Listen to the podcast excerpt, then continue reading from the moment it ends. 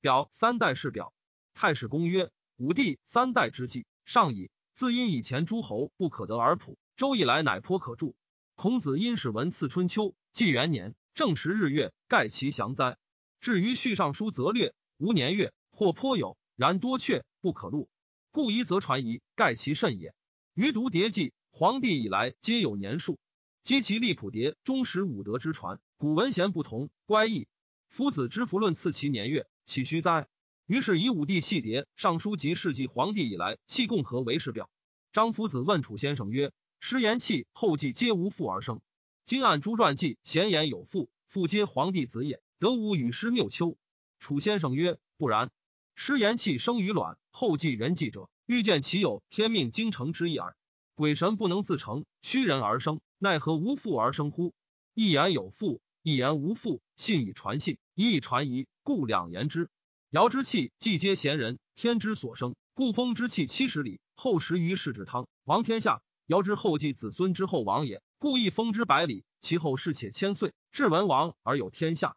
师传曰：汤之先为气，无父而生。气母与姊妹育于玄丘水，有咽咸卵堕之，气母得，故含之，勿吞之，即生气。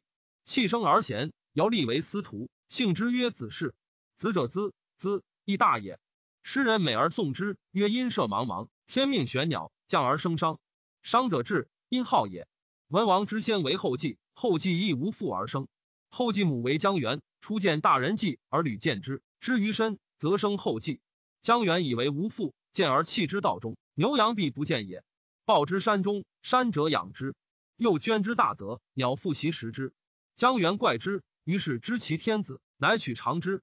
尧知其贤才，立以为大农。”姓之曰姬氏，姬者本也。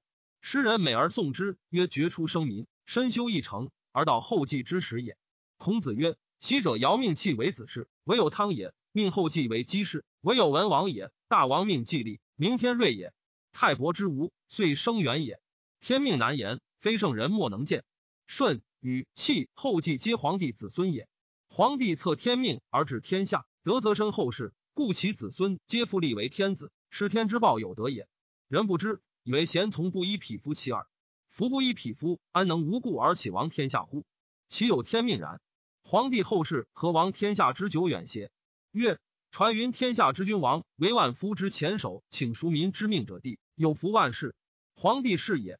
无正明则修礼义，因天时举兵征伐而立者亡，有福千世。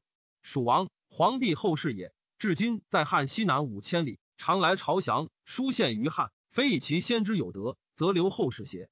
行道德，岂可以乎丘哉？人君王者，举而观之。汉大将军或子孟明光者，亦皇帝后世也。此可为博闻远见者言，故难为浅闻者说也。何以言之？古诸侯以国为信，或者国名也。武王封地叔处于霍，后世晋献公灭霍公，后世为庶民，往来居平阳。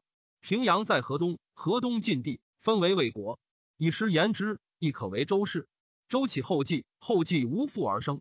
以三代是传言之，后继有父名高辛。高辛，皇帝曾孙。皇帝终始传曰：汉兴百有余年，有人不短不长，出自白燕之乡，持天下之政，时有婴儿主，欲行车，或将军者，本居平阳，字白燕。成为郎时，与方士考公会其亭下，为臣言，岂不伟哉？